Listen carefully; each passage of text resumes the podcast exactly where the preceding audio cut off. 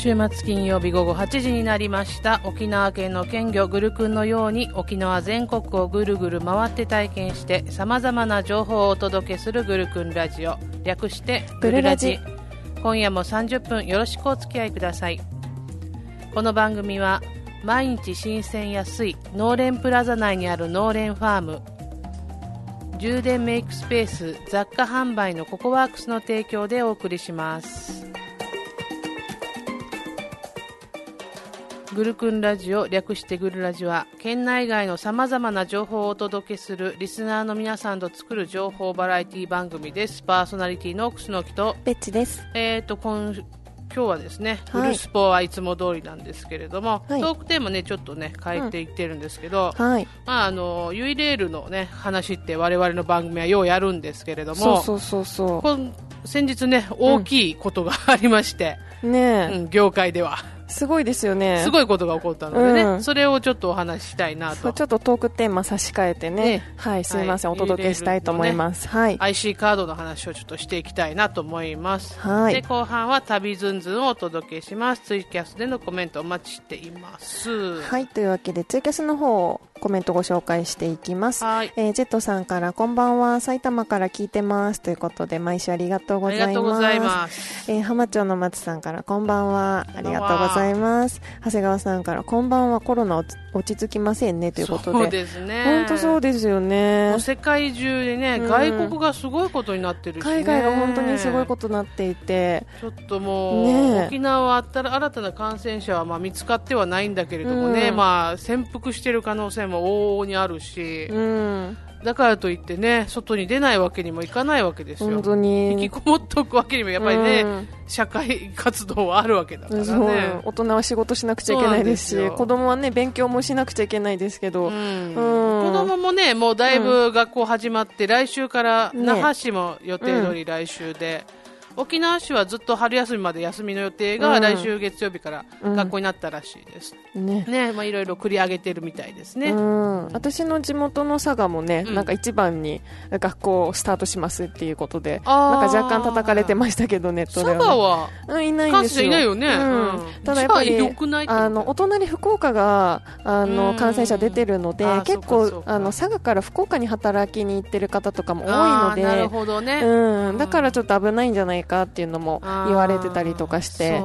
うんでももうそこは分かんないですからね。そうだね、うん、いろいろなものがね自粛やなんやでね、経済活動が本当に停滞してる今だからねちょっと、ねせめて子供たちは学校でね給食を食べたりとかできるとね、そうですよね。ただ、まあ、先生たちは大変だろうなと思いますけど、子供たちの手洗い指導とかもね、大変かと思うけど、まあ、これを機会にこういった習慣化していくっていうのもね大事ですからね、はい。手洗いうがいの習慣をねつけていきましょう。これだけでだいぶ防げるっていうんだからね、こんな簡単なことはないですよ。だからもしかしたらね日本もそういう習慣がなかったら、もっと広がってたかもしれないですからね。基本的に手洗いうがいって、まあ、昔から言われてますもんね,、ね小さい時から。そうですよね、うがい山でしも手は必ず洗いますよね。うがいまではパッとやらんとしてもなんかしょっちゅう手は洗うんですよね。なんか小学生1年生の時に、なんか絶対帰りの会で、なんか手洗いうがい宿題と明日の準備ってなんか唱えなきゃいけなかったですね帰る前に。呪文がある 呪文がなんかいくつか帰りのなんかお約束みたいなのなんか5つぐらい言って最後がそれだった気がするんですよね、うん、今思い出しましたふと。やっぱりそういうの、子供が生みこ生まれ埋め込まれてるから、うん。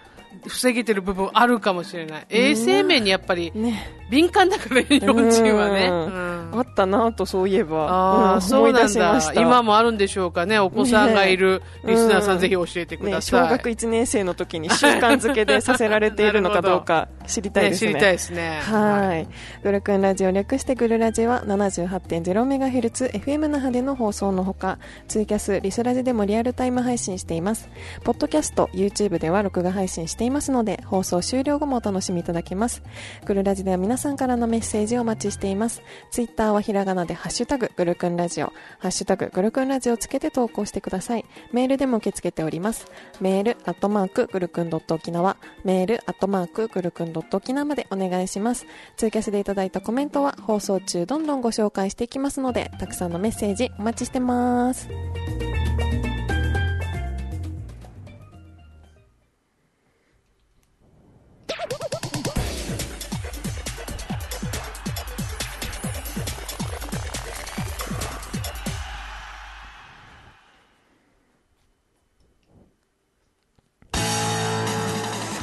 いというわけでグルスポのコーナーです。まずはサッカーの話題からいきたいんですけれども、はいはい。あの先ほどね、うん。あのオープニングでも海外の感染がちょっと広がっているってお話ししたんですけど、サッカー界海外の方も結構感染広がっておりまして、まずあのイングランドのプレミアリーグ、アーセナルの監督がコロナに感染したということで、監督が。そうなんです。なのでチームは今後の数試合でプレーできなくなるっていう、はい、ことになりました。であとはスペインのプロサッカーリーグのあの試合が延期になったりだとか、あのイタリア一部リーグのユベントスのディフェンダーがコロナ感染してしまった。あとはドイツの方もあって、はい。ブンデスリーグ、あの2部、はい。ハノーバー、こちらもあのディフェンダーの方がコロナ感染してしまってということで、あはい、こちらもねあの延期なのか中止なのかっていう判断迫られているということで、もうここ数日でバタバタとしてますーね。えー結うん。構スポーツ界にも激震ですな、そう。これは。だからね日本は早めにね対応を取ったので、うん。あの観客にもねもちろん選手にも感染が広がってないということで。選手に、感染広がらないの大事ですかうんらね、大事なんです、はい、ちょっと心配な話題でした。ね。はい。野球もねあの、開幕がうん。いつやねんって感じになってしまいまして、うん。20日開幕でね喜んでたんですが、うん。延期になりました。4月になるそうです、うん。でそれよりも大きいニュースが選抜中止。ねは？無観客でやれやって思いましたけどえいやでも。マジかと思ってさすがにびっくりしましたで選抜も中止は。やっぱりねいろんな県から集まってきたりだとか、うん。ね、宿泊したりとか、集団で行動するからちょっと怖いところはありますよね。うんそういったらもう学校休みも解除されてるとこもあるからそうなってくるとね選抜もさせればとか思ったりとかうんねいろいろ考えてもう21世紀枠なんて言葉悪いですけども二度と出る機会ないかもしれないですよ、これ本当に。うんそうなったらもうちょっとね泣くに泣けないところはありますがねなんかいい方法があればいいなと思いました。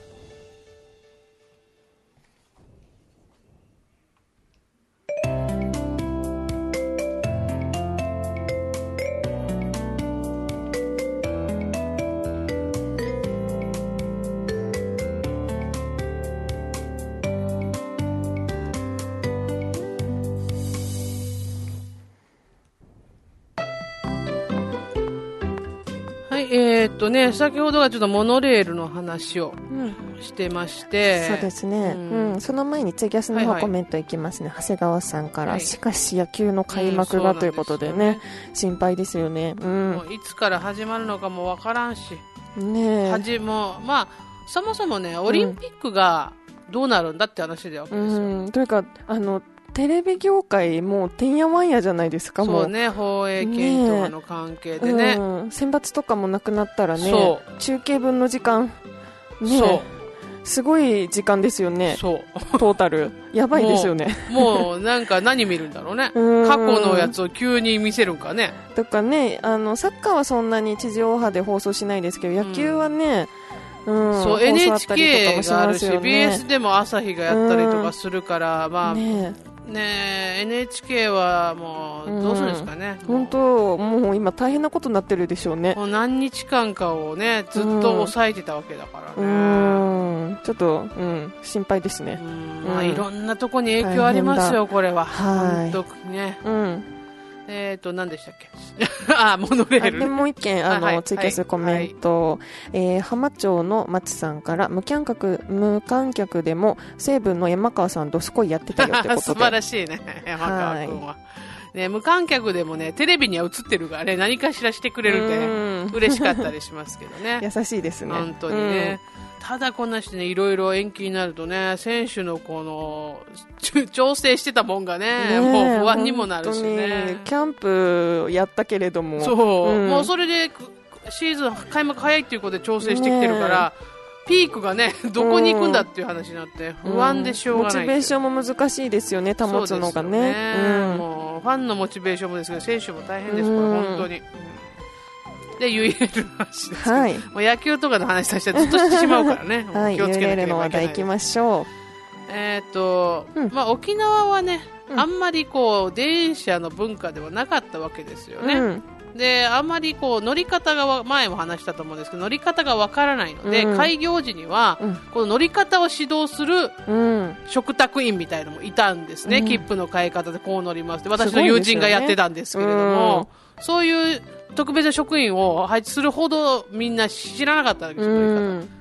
でそれがですねいつしか IC カードというのが導入されてオキカってやつですねね沖縄だけしか使えないオキカってえ。やつね。はもうちょっとね、い。うん笑ってしまいますよ沖縄だけしか使えないってあるって私はもう発売された時に思いましたけどねさすがにね本当に。なんて不便なカードが誕生してしまったんだろうと思ったんですけれども。まあ、それはいろいろね、うん。あるらしくてですね。うん。まあそのオキカ今ねあのはい。メチさんが見せてくれてるオキカです。この、なんでかオキちゃん？わかんないけど、うん、なんか最近デザイン変わっちゃって。変わってるね。前のちっちゃいなんかジンベエザメとかが乗ってて私はあの頃前のかったんですよ。のなくしちゃっって、これ再発行したらこのデザイン出てきて、めちゃくちゃ黄色の範囲でかいなと思いながら。本当ね。うん、なんか、えー悲しい。そうなんだ、うん。前のがかわい前のが可愛くて、ううんん、県外の友達とかには可愛い可愛いって言われて、ね自慢してたのに、なんか地味になりましたな。ちょっと地味になっちゃって、うん。はい。でこの大きかは、まあ、モノレールとかねあとバスも乗れるんですよね、うん、県内のね。はい。だ。からバスとモノレールを組み合わす方には非常に利便性が高いのかなとうん、思いますしななんか IC カードの良さはうん。何でしょうかね、いくらか別に分かんなくていいっていうか料金見なくていいってとこかなって私は思うんですね、うん県外に旅行に行った時に私必ず IC カードを使うんですけれども、めんどくさいんですよ。何駅からいくらとかで切符買うのがうんしんどくて、そもうパッピってやれば勝手に計算してくれるからうねめちゃめちゃ助かるなと思ってるんですけど、うん。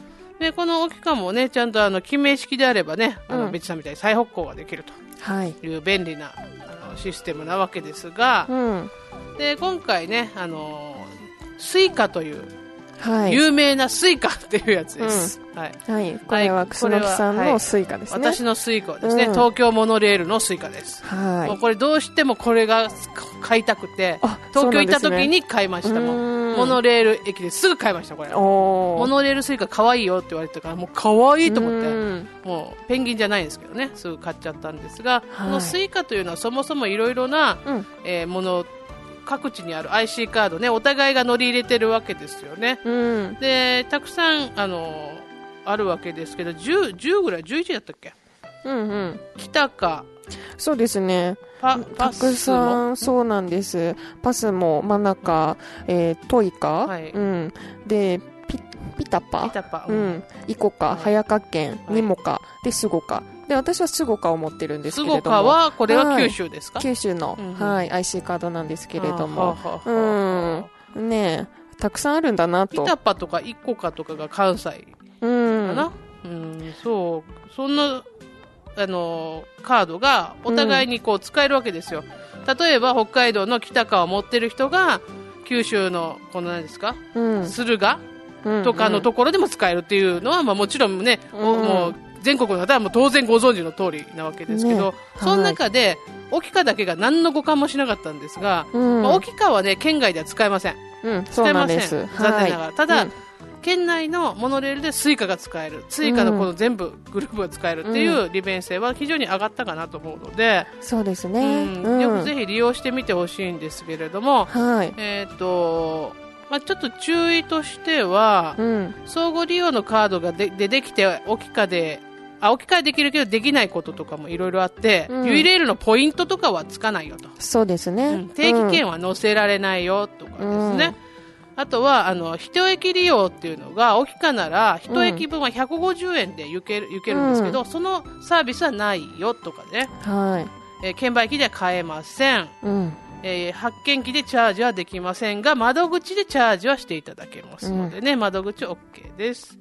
はい、そういったちょっとだけね、あのー違うところはあるんですけどちょっと残念なのがはい。記念スイカを発売しないんだと思ったのが、うん。私はちょっと残念、ねね。せっかくなんかこんなに大きなことが起きたのでね、はい。なんか出るかなと思ったら出なかったですよ私ね。は東京駅の100年の、100周年の方があのあれは大事に大事に持ってますけどねうん。記念のスイカはちょっとこういうの集めたい系なんでね、残念な気持ちでしたけれどもね。うん。ね、ベツさんはやっぱりこれ、この便利さを実感してるんじゃないですか？あの本当にあの2枚持ち状態でうん県外とか行くので、うん。これが1枚で済むっていうのはすごい便利かなと思います、ただ県内で使うにはやっぱりまだバスが対応してないので結局沖からは離れられないっていうのがあって、うん。それがねちょっとううんんじゃあ結局2枚持たなきゃいけないんだ。そうですねただなんかホームページとかニュースで話題になってないですけど、はい。あの乗り越し生産機、はいはい。あれのなんか準備がなんかいくつかの駅ではされてますよねなんかあ乗り越し生機もうできてんの？なんか、うん、なんか調整してました。あ機械らあらあって。あれはうん結構ね、値段が高くてなかなか入れられないって言ってたんですよね。そうなんですね。何駅か、県庁前とか あそうなんだ旭橋で見たのかな。で結構昔に聞いたんですよ、うんなんで乗り越し生産機ないんですかって言ったら、うんあれは物が高いんですって、うん。ああ、じゃあもうついにうん利便性、あこれありがたいね。うんねえ、ありがたいなと思って、はいただそれがいつから始まるのかは何も書かれてないので、そわそわしながあーそわら。そわする、うんざわつく。どうしても今ね、あの、ピッて入れても足りなかった時に窓口でうんね、チャージしてもらわなくちゃいけないって、そうですね沖かもそうなんですけど、んそれがちょっと申し訳なくて。そうですよね。今時間ごめんなさいみたいな。そう、もう忙しい時間にごめんなさいみたいな。ありますね、うんそういうのはね。そうなんですよね。うんはい。えーコメントたくさん来てますね。はいはいえっと、長谷川淳さんでよかったですかね。はいはい。あの、下の名前が。あ、はいはい。うん。F 長谷川さん。F 長谷川さんの方。はい。ベッチーということで、久々にありがとうございます。がとうございます。えー去年スイカ拾って残高確認したらすんごい入ってた天の恵みということで、えー拾ったやつ残高確認したんですか？あ、できるんか？ピッてやればできるのか？あそっかそっかそっか、えー、ねすごいな。あれ上限とかあるんですかね？IC カードって。どうなんですかね。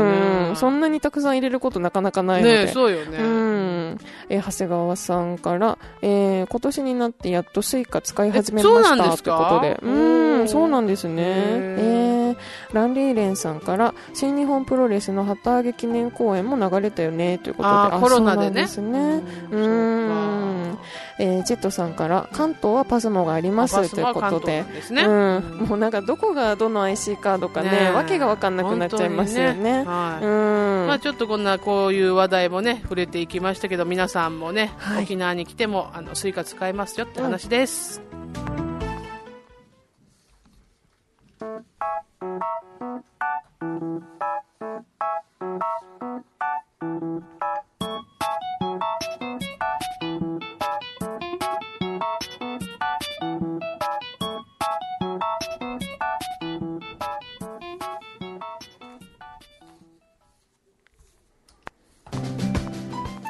はいというわけで後半はですね旅ずんずん東京編ということでねお届けしていくんですけれども、はい。まああの東京といえどももう本当にもう一箇所集中型の、うんうん。今日は紹介なんですが、はい。あの初めて宝塚を見に行ったんですうんね先日。なるほど。うん、そのお話をしたくて、はい。はい、ご紹介していきたいと思います。はい。まあ、私がいたのはね、東京宝塚劇場ということで、有楽町にある劇場なんですけれども、はい、こちらがね、あの、1934年に、あの、東京の宝塚歌劇の拠点となる劇場として誕生したということでスタートしたんですね。で、1998年に建て替え工事を行って、2001年に21世紀の幕開けとともにリニュリニューアルオープンしてる、ね。はい、建物です。でも入ったらね、もう、エントランスがもう赤い絨毯、うんうんもうあって、でもうシャンデリアがあってっていう、もう、踏み入れたらなんかもう異世界というか、うんね。なるほど、うん、本当にエレガエレガントな空間になっているっていうね。はい。で、あの、客席数はね、2065席あるんですけれども、2層構造になっているので、うん。あの、段差があるので、どの席からもステージが見えやすいように設計されているっていう。はい。なので、どの席でも本当に見やすいということですね。はい。であの舞台の作りなんですけれどもあの宝塚劇場と同じということで。で宝塚劇場一体どんな作りかというと、はい。照明は100、えー1000シーンを記憶できるコンピューターシステムが導入されているっていう。すご。っねえ。すごいですよね。1000シーン記憶できるってもなんだそれ。うねえ。スーパーコンピューター、ケイカって話が、うん、でそしてやっぱりオーケストラの、ね、生演奏が、はい、そうですね。はいあるということでね、もう本当に初めて見て、うんもう衝撃を受けまして。うん。なるほど。もうね、まだ1回しか見に行ってないのに、うん。宝塚の、はい。あのスケジュール帳？買ってしまいまして、はい。激ハマりじゃん。もう完全にハマっております。でこの手帳いいところが、うん。あのいろんな公演の情報だったりとか、はい。ちょっと宝塚の歴史が書いてあったりとか、うん。あとこう座席表。あ大事、これ。そうそうそうそう。めっちゃ大事じゃん。うん、私のチケットどの辺なのかなっていうのを見たり、料金も書かれてます素し、敵。うん、であの各あのトップスターのプロフィールだったりとか、はい。もう本当にもういろんな宝塚にまつわる情報が。あーはい入っているもう手帳なんですけれども、はいうん、これも買っちゃうぐらいにドハマりをうん1回でしてしまうってもうなんいうかすごいなって私は思いました。一回でって、何回か言ってんのかと思ったもんね。そう一回でって。で今回見たのが空組の公演だったんですけれども、あ空組ね、一番新しいですね、空はい、がね。空組の方を見て、それはあの、はいエル・ハポン、イスパニアの侍という、あのね、ものだったんですけれども、はい。まあ、こちらがね、スペインの方に、あの、侍の末裔であるハポン、あの、うん日本の姓の人々がいるっていうことで、うんうんなんでその遠い国の地に日本の侍の伝説が残ったのかっていうストーリー。はい。はい。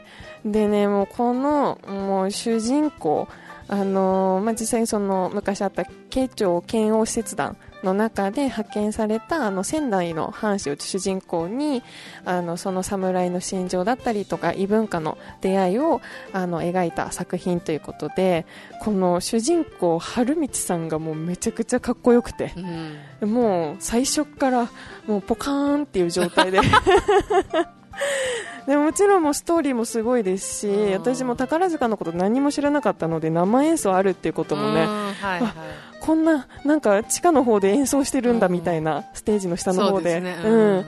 うん、もう全てがすごすぎてもああっという間に終わるっていう。うん。ああ、わかる、それは。うんでもショーの方はアクアビーテっていうあのショーだったんですけれども、うん。これはねあのお酒好きにはたまらないお酒をテーマにしたショーということではい、あの実際のお酒をテーマにしてそれぞれ、あの歌とダンスとあるということで、ね。こちらもすごく楽しくて、うん、でグッズにあのグラスロックグラスがあるのでそれで、あのスターの方と乾杯を途中、はい、するみたいな演出もあったりとか、はいはい私の席からはできなかったんですあけどなるほどです。はい、もうね、素晴らしく一体感のある劇場で、もう分からぬまま手拍子とか拍手をしながら、うん、あっという間に過ぎた、ねはいこれは楽しかったんだろうなっていうのが伝わってそうきますよ。なんです。ね、もう一回ね、見れるチャンスがあっうんて、次、雪組の公演が東京であるってことだったんですけれども、はい。こちらがね、うん。あの、コロナの影響で、はい。はい、中止になってしまって。なんかね、一日やってまたすぐ休みなんですそうなんです。あの、めっちゃ言われたみたいな。再開する前の日の公演見る予定だったんですよね。うん。その一日何だったのって感じ。ですそれでも気持ちだけあの宝塚のその、はい。うん。あのネイルをやったりとかして、はい、気持ちだけ盛り上げて。そう盛り上げてやりましたね。うんなのでちょっとね今後はあの旅ずんずん東京編が増えたら大体宝塚の話題をねおいい届けさせて。そういったあの、はい層もね、取り込んでいきいましょう。ただきたいなと思いましたね。はい、ツイキャスの方コメントご紹介しますね。えっ、と長谷川さんから有楽町にあったんだ知らなかったということでね、うん、興味がないと本当にどこにあるかわかんないですよね。私も東京は行ったことがないから。うん、うん、ペチさん誰かに恋しちゃったってもう いろんな人に恋しましたね。もう大変。もう。まあみんなかっこいいからね。うん。えージェットさんから宝塚を見に行くきっかけって何かあったんですか？ということで、あの私の友人があの宝塚のチケットをあの持ってたんですけど、うん。その友達が一緒に行く予定のあの友達が行けなくなったっていうことで、急遽あのよかったら見に行くっていうことで、はい。はい、見に行ったらドハマりしてしまったっていうことですね。はい。えー浜町の松さんから宝塚お客様はほぼ女性でしたか？ということで、いや男性もちらほらいらっしゃいましたね。そうんん。ねえだから結構男女ともにファンがいるのかなっていう感じでした。ね。はい、というわけで後半はですね旅ずんずん東京編をお届けしました。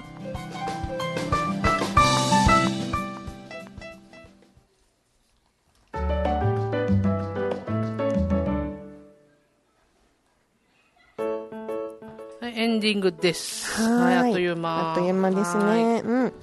すみません、ちょっと指紋がなくてね、ページがめくれない、失礼しました。はいはい、グルクンラジオは毎日新鮮安い、農連プラザ内にある農連ファーム、充電メイクスペース雑貨販売のココワークスの提供でお送りしました。えーさて次回グルクンラジオ略してグルラジトークテーマは冬ドラマ反省会この時期がやってきました。うん。で、我流操作あって、本当はプロ野球のオープン、あ開幕の話だったんですが、ちょっと差し替えるけど野球の話します。はいはい、メッセージお待ちしております。はい。はいじゃあ最後ちょっとツイキャスの方コメントいきます。武蔵さんから、ベッチさん、楠木さん、こんばんは。春の選抜高校野球も甲子園での開幕も異例の中止で非常に残念です。夏の高校野球は開催してほしいけど、東京オリンピックも心配ですね。ということでコメントいただいてます。すね、いろいろ心配事が多いけどはね、い元気にね、うんラジオは聞いてください。はい。はい、次回は3月20日金曜日午後8時から生放送でお会いしましょう。お相手は楠木とベッチでした。さようならさようなら。また来週。